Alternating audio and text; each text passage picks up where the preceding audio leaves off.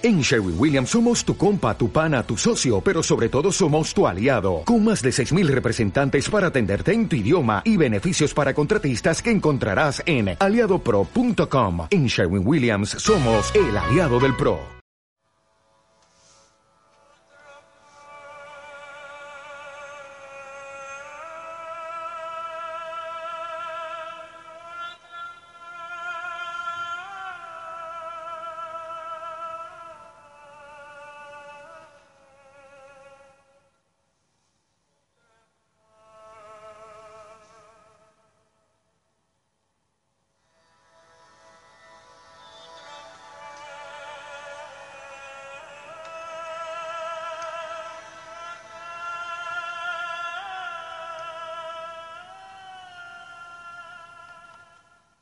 Bienvenidos a El otro lado de la realidad, una semana más. Soy Álvaro Nula y hoy nos pondremos una bata blanca y haremos de científicos. Pero tenemos que evitar acabar como ellos.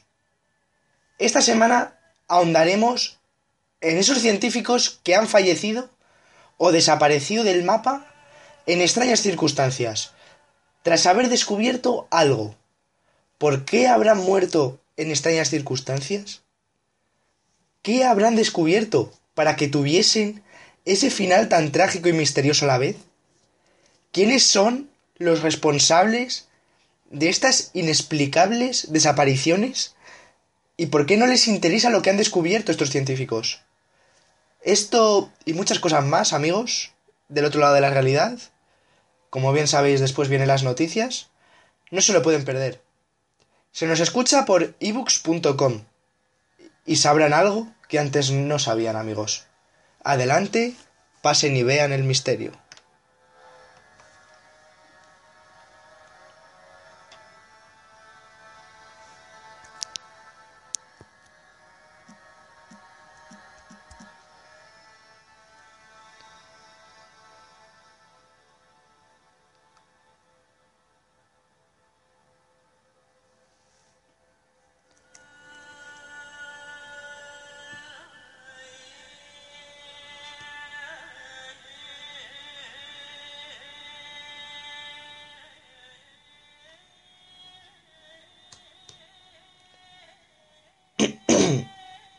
A veces, en ciertos contextos, la ciencia se convierte en una profesión de alto riesgo.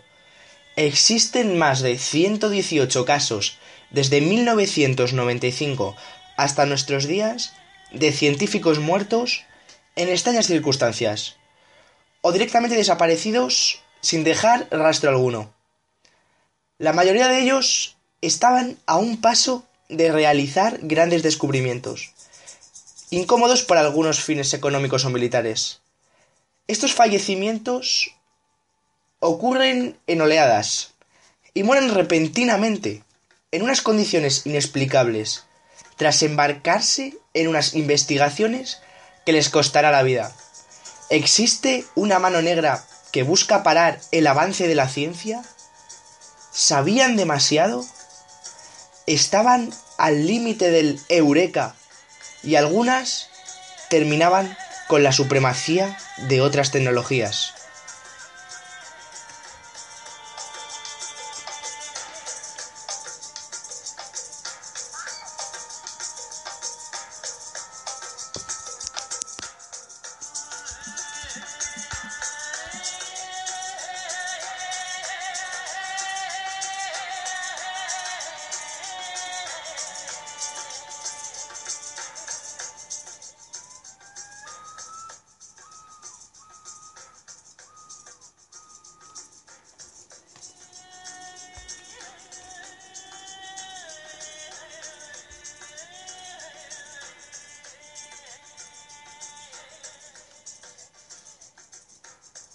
Comenzaremos por una rueda de reconocimiento de algunos científicos que han muerto en extrañas circunstancias.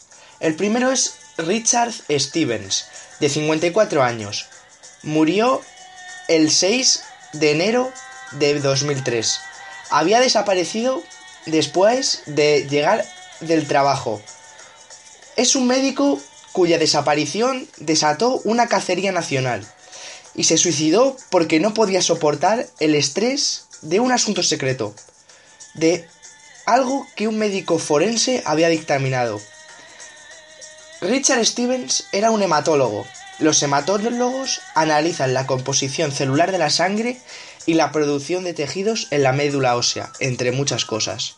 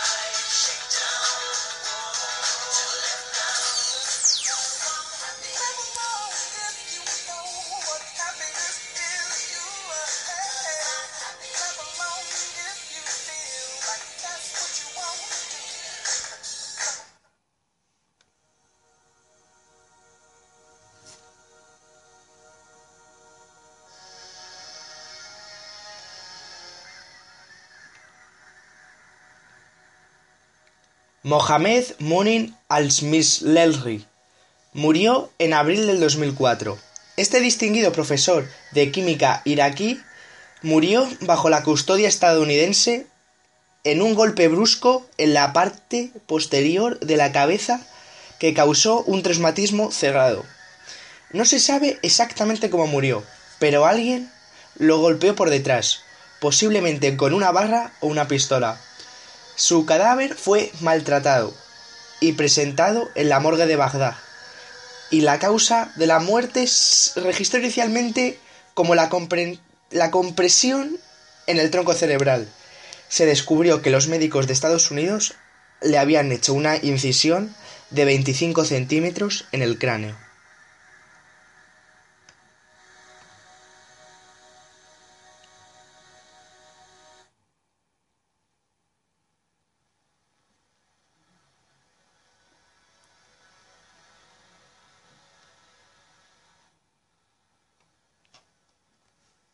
El doctor Eugene Maloff murió el 14 de mayo, a los 56 años de edad. Eh, la autopsia confirmó que Maloff murió como consecuencia de una, fuerte y eh, una fuerza contundente con varias lesiones en la cabeza y el cuello. Fue calificado como un asesinato.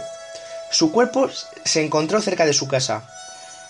Maloff era un experto en energía y estaba trabajando en un programa de energía alternativa y viable, que era lo que pertenecía a su anuncio. Estaba graduado en la Norwich Free Academy y se cree que fue atacado hasta la muerte por un robo con, a fuerza armada. Maloff era muy respetado por su conocimiento de la fusión fría, algo que Einstein negó que se pudiera hacer. Acababa de publicar una carta abierta en el que se exponían las conclusiones y las razones de sus últimos 15 años en el campo de la investigación de una nueva fuente de energía.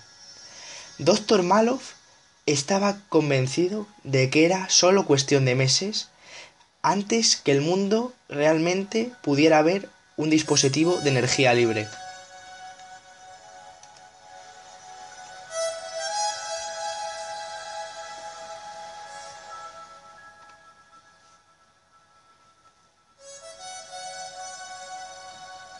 Antonina Presinakova murió el 25 de mayo de 2004 a los 46 años de edad.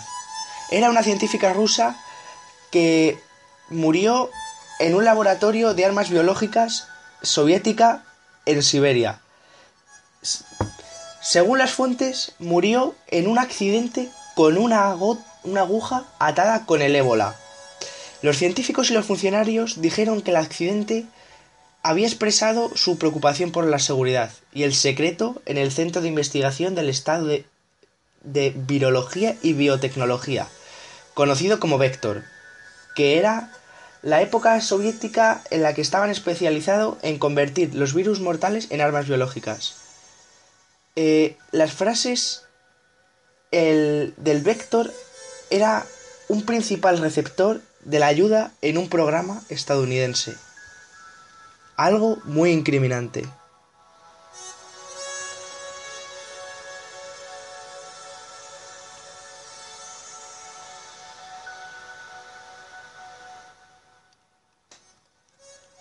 El doctor Tulu Asefa murió el 24 de junio de 2004. Tulu se unió al Departamento de Salud en 1997 y sirvió durante cinco años como el único representante epidemiólogo en el condado. Fue causado de dañar la salud de la provincia, incluida la de las enfermedades, como el sífilis, el SIDA y el sarampión. También diseñó un sistema para la detección de un ataque del bioterrorismo con virus o agentes bacterianos. Tulu a menudo coordinaba los esfuerzos para hacer frente a graves problemas de salud en el condado de Dallas, como los brotes del virus del Nilo Occidental en los últimos años, y trabajó con los medios de comunicación para informar al público. Se, se quedó boca abajo muerto en su oficina.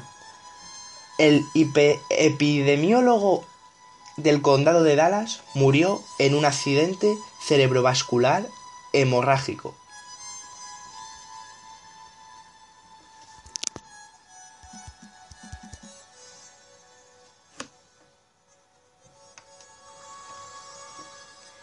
El profesor John Clark murió el 12 de agosto de 2004 a los 52 años de edad.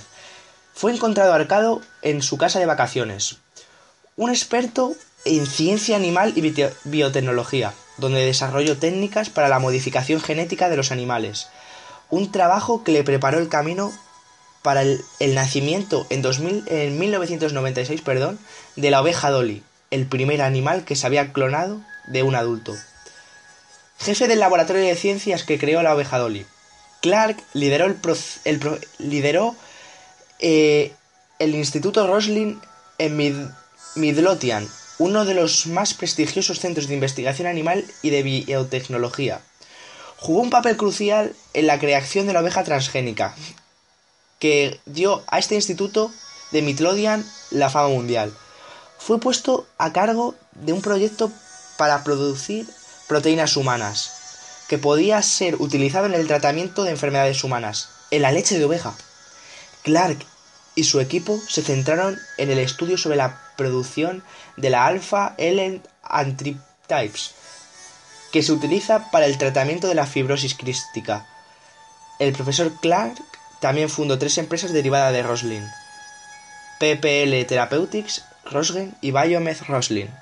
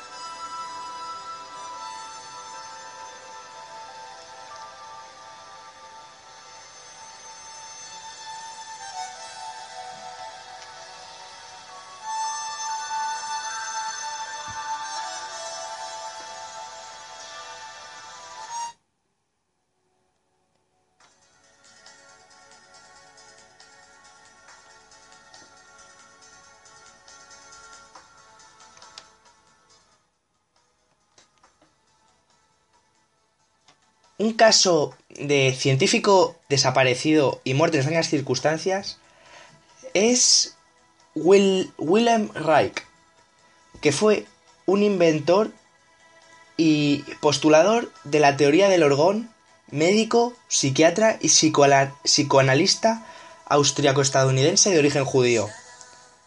Fue miembro de la Sociedad Psicoanalítica de Viena, siendo inicialmente discípulo de Freud. Sin embargo, sus teorías se independizaron más tarde del psicoanálisis de Freud. De sus estudios de Freud, los puntos que más le interesaron fueron el inconsciente, la neurosis y la libido.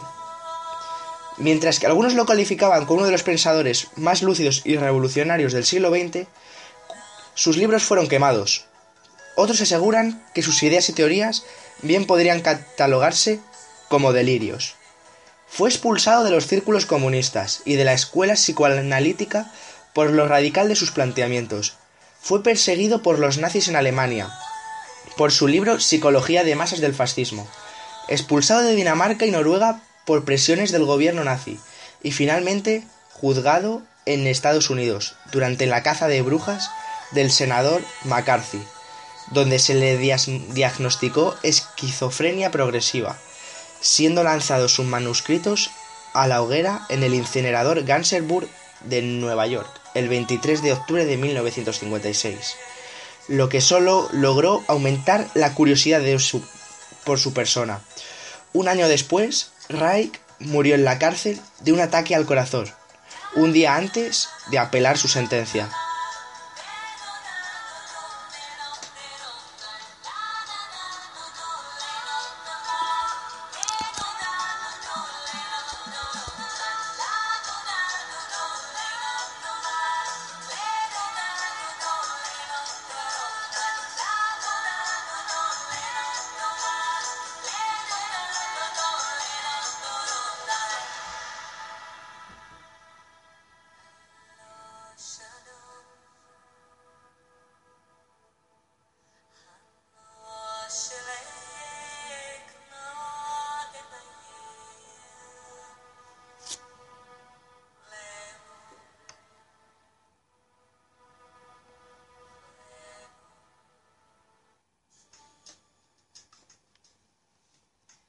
Del siguiente científico que vamos a hablar es de Jacob Greenberg, un gran, un gran científico ilustre en el ámbito de la, de la neurofisiología. Eh, pues bien, Jacobo Greenberg fue en diciembre de, 1944, de 1994 cuando misteriosamente desaparece. Contrario a sus costumbres, el, el investigador no acudió a citas que tenía con sus alumnos y dos días antes de emprender un esperado viaje a Nepal. Incluso no llegó a su fiesta de cumpleaños. Su esposa Teresa lo excusó informando que había tenido que asistir inesperadamente a una reunión en Campeche, algo que no dejó de extrañar a los invitados, pero aún así encajaba más o menos con la enigmática personalidad de Greenberg.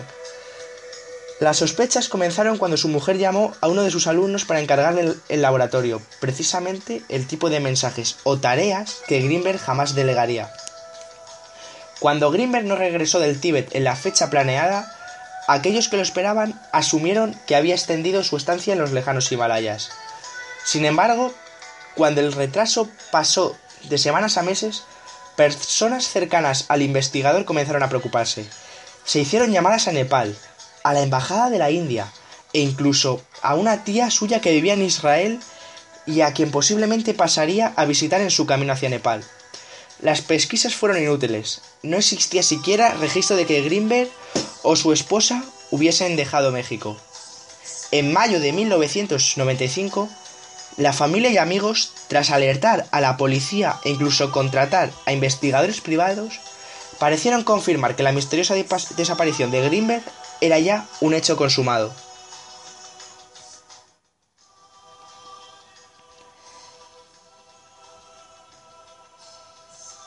Sin embargo, el año 1994 había sido especial turbulento en México. Comenzó con el levantamiento armado de un grupo de disidentes denominado el Ejército Zapatista de Liberación Nacional y continuó con una aplastante devaluación de la moneda nacional, así como el asesinato del candidato presidencial y otras figuras importantes del PRI. Ah, sin embargo, para Greenberg el 94 había sido un buen periodo. Uno de sus estudios más importantes durante esta época consistió en registrar las ondas cerebrales de un chamán originario de Veracruz, en estado de trance. Sus hallazgos fueron presentados con gran éxito,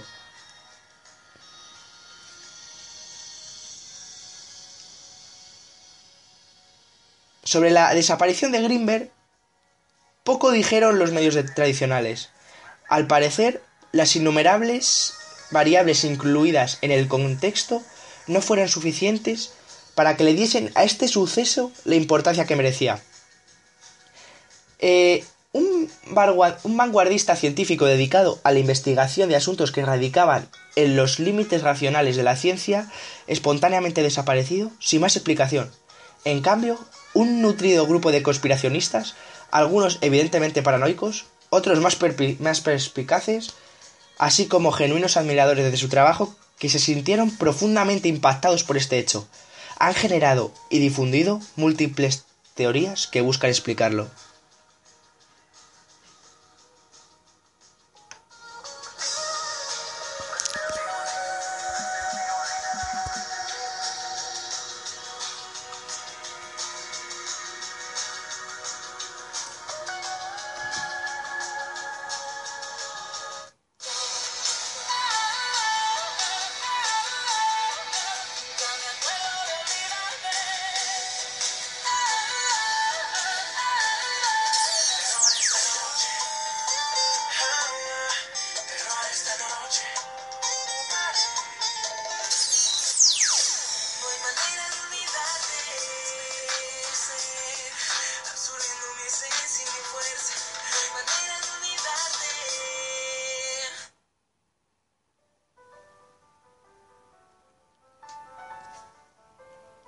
Entre el año 2001 y 2002 eh, eh, ocurre una de las oleadas más famosas de muertes de científicos. Son los siguientes. Vladimir Kornusov murió en febrero del 2002, golpeado hasta la muerte. Ian Langford, en febrero de 2002, muere durante un atraco. Vladimir Pasnik, Diciembre de 2001, golpeado hasta la muerte. Seth Van Enguyen, diciembre de 2001, envenenado por gas tóxico. David Swart, diciembre de 2001, muere apuñalado. Benito Qué, noviembre de 2001, asesinado durante un atraco. Amiram Eldor, noviembre de 2001, muere en un accidente de avión. Todos los nombres que he dicho son expertos en microbiología y saben y tienen conocimiento de cómo crear armas biológicas y trabajan en vacunas para posibles estrategias de virus microbiológicos.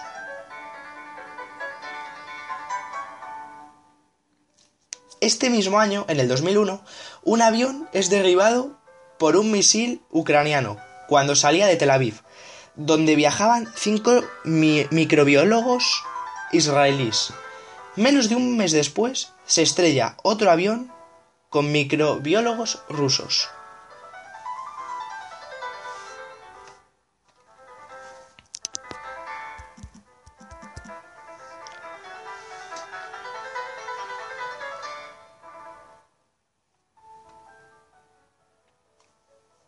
La ciencia después de la Segunda Guerra Mundial colabora con instrumentos militares, siendo la ciencia un activo militar. En las siguientes guerras se muestra la necesidad de las diferentes naciones de neutralizar de alguna manera y eliminar los factores básicos del desarrollo del adversario. En Irak, desde el año 2003, han muerto centenares de científicos vinculados a la ciencia nuclear. Al Jazeera, este famoso medio, dice que murieron 500 personas entre 2003 y 2006.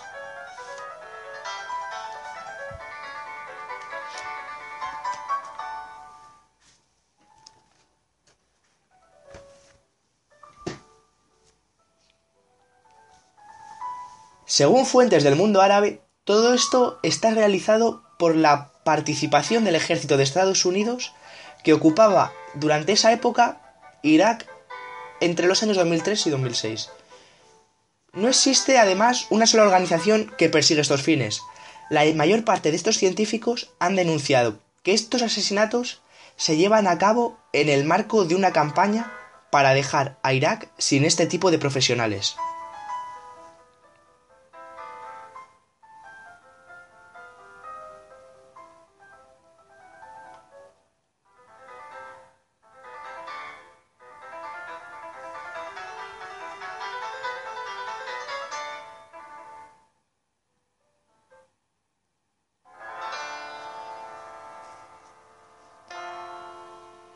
Pero no solo estas intenciones de quitarse de medio a los científicos son de los ejércitos, no. También ocurren por las llamadas corporaciones. este es el caso de un médico llamado Tom Anderson, que investigaba una epidemia ocurrida en su comunidad en Indiana, llamada la bacteria devoradora de carne, que tenía muchas víctimas en Estados Unidos. Este hombre llegó a la conclusión de, que la industria cárnica estadounidense tenía mucho que ver con la difusión de esta bacteria devoradora de carne. Con esto convocó una rueda de prensa para dar a conocer sus investigaciones en todo el país.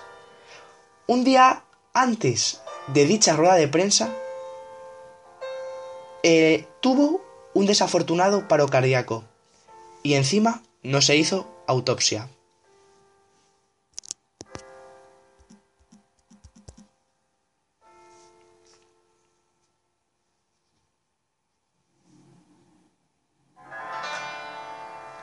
John Edward Mark es un personaje, un psiquiatra que realiza una investigación sobre los visitantes de dormitorio. Sí, amigos, esos seres que te visitan por la noche y es una de las compuertas de la ufología. Este profesor de Harvard profundiza, digamos, sobre este tema. Yendo a una conferencia en 2004, en un paso de cebra, un conductor borracho le quita de en medio. Eh, además, un científico ruso llamado Sergei Voidinichik desarrolló un sistema para desarrollar esmeraldas artificiales perfectas. Pues bien, Sergei Voidinichik desaparece y vuelve a aparecer seis meses después. Su memoria fue borrada. En un caso de amnesia que no se había contado antes. Un caso muy extraño. Eh, se sabe que Voidinich eh, tuvo acceso a archivos confidenciales. Pues bien, la mano negra o los hombres de negro le hicieron olvidarse hasta de hablar.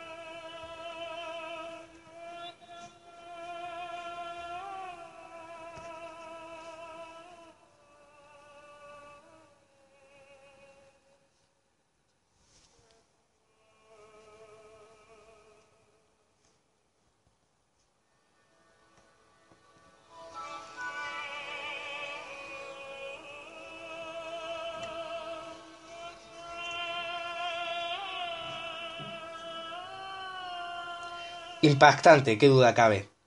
Como todo el ámbito de la conspiración, esto está ocurriendo ahora mismo y no debemos censurarlo. Espero que les haya hecho cambiar su percepción del mundo, como lo acabo de hacer yo, con estos científicos desaparecidos. Y ahora damos paso a las noticias, que esta semana han sido muy fructíferas. La primera noticia es que descubren un manuscrito alternativo al Big Bang de Einstein. Pues bien, este manuscrito ha sido buscado por científicos durante décadas para demostrar que Albert Einstein desarrollaba su propia alternativa eh, a la universalmente reconocida como Big Bang, ante la que siempre se mostró escéptico.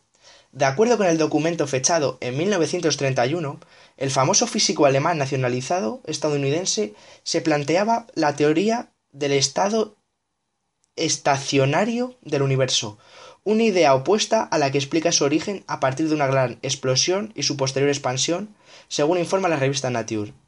Dos décadas antes de que el modelo estacionario fuera anunciado y defendido por primera vez en la comunidad científica, Einstein propuso que el cosmos se expande constante y eternamente, que no cambia. Es infinito, y en el universo se mantiene la misma densidad a partir de la creación continua de materia. Según explica el equipo de los científicos que hallaron el documento, Einstein pronto abandonó esta teoría.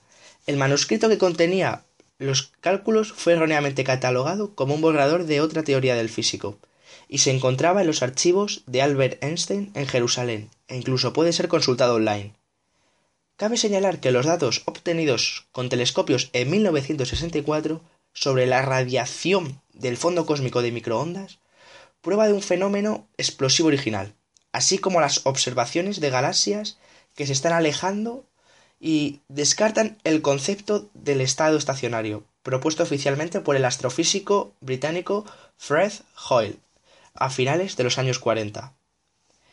Y la segunda noticia que ha ocurrido esta semana en cuanto al misterio ocurre en la NASA, que admite un error que puso en peligro la vida de un astronauta en un paseo espacial.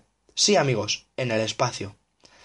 Pues bien, la NASA ha reconocido que un fallo en un traje espacial fabricado en Estados Unidos puso en peligro la vida de un, de un astronauta italiano durante una caminata espacial.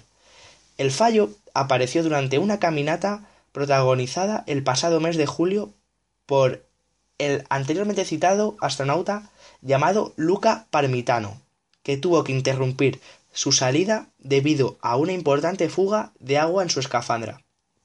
El astronauta detectó la presencia de agua en su casco 44 minutos después del inicio de la caminata, y se comunica que el casco acumuló 1,5 litros de líquido, lo que podía haberlo ahogado.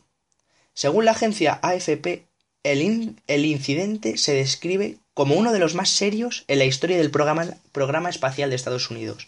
En su informe final sobre la investigación, la NASA llega a la conclusión de que el incidente podría haberse evitado de, de haber podido comprender la gravedad del fallo que se produjo una semana antes. El traje espacial realmente sufrió el mismo fallo al término de la caminata realizada una semana antes, hecho que no fue debidamente investigado y que podría haber impedido la puesta de un miembro de la tripulación en peligro, admitió la agencia espacial. Cuando se, se produjo la primera fuga, los especialistas pensaron que el líquido provenía de un recipiente con agua potable consumida por el astronauta durante la caminata, lo que no fue investigado en su profundidad. Ahora el problema se vincula con una contaminación de silicato de aluminio, que atascó el ventilador de la pompa, lo que impidió una circulación normal del agua. Los especialistas siguen investigando el caso, ya que todavía no han llegado a detectar la verdadera causa de dicha contaminación. Pues esto ha sido las noticias durante esta semana. Espero que les hayan impactado, porque las noticias del misterio es a cuál más impactante.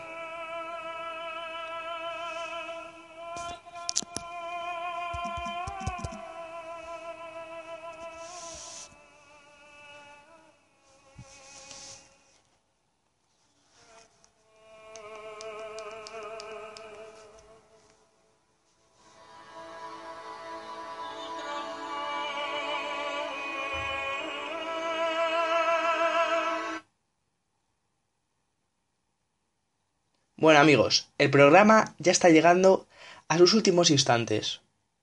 Ya se pueden quitar la bata blanca.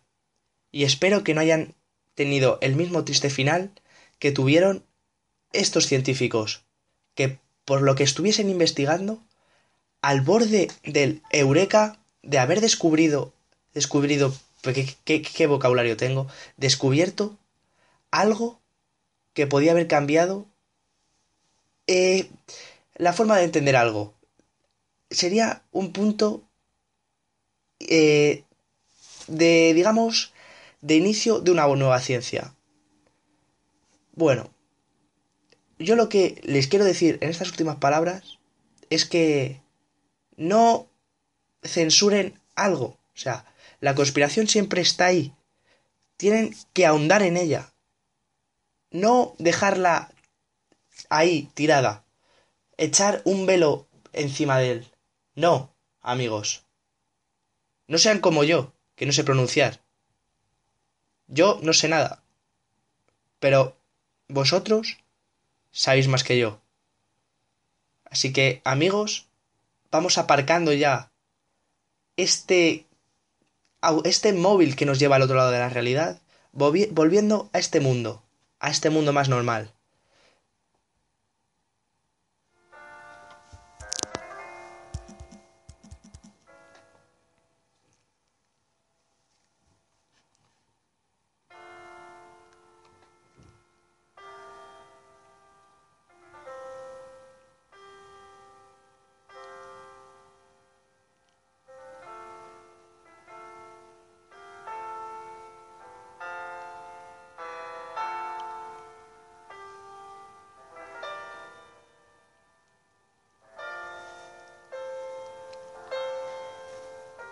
Si no tienen nada más que añadir, el programa está llegando al final. Saben que nos pueden encontrar en nuestro grupo en Facebook de El otro lado de la realidad y en la página, en la cuenta oficial de Facebook con el mismo nombre. Además, contamos con la página oficial de El otro lado de la realidad, donde ya somos más de 630 amigos. Espero que sigan subiendo.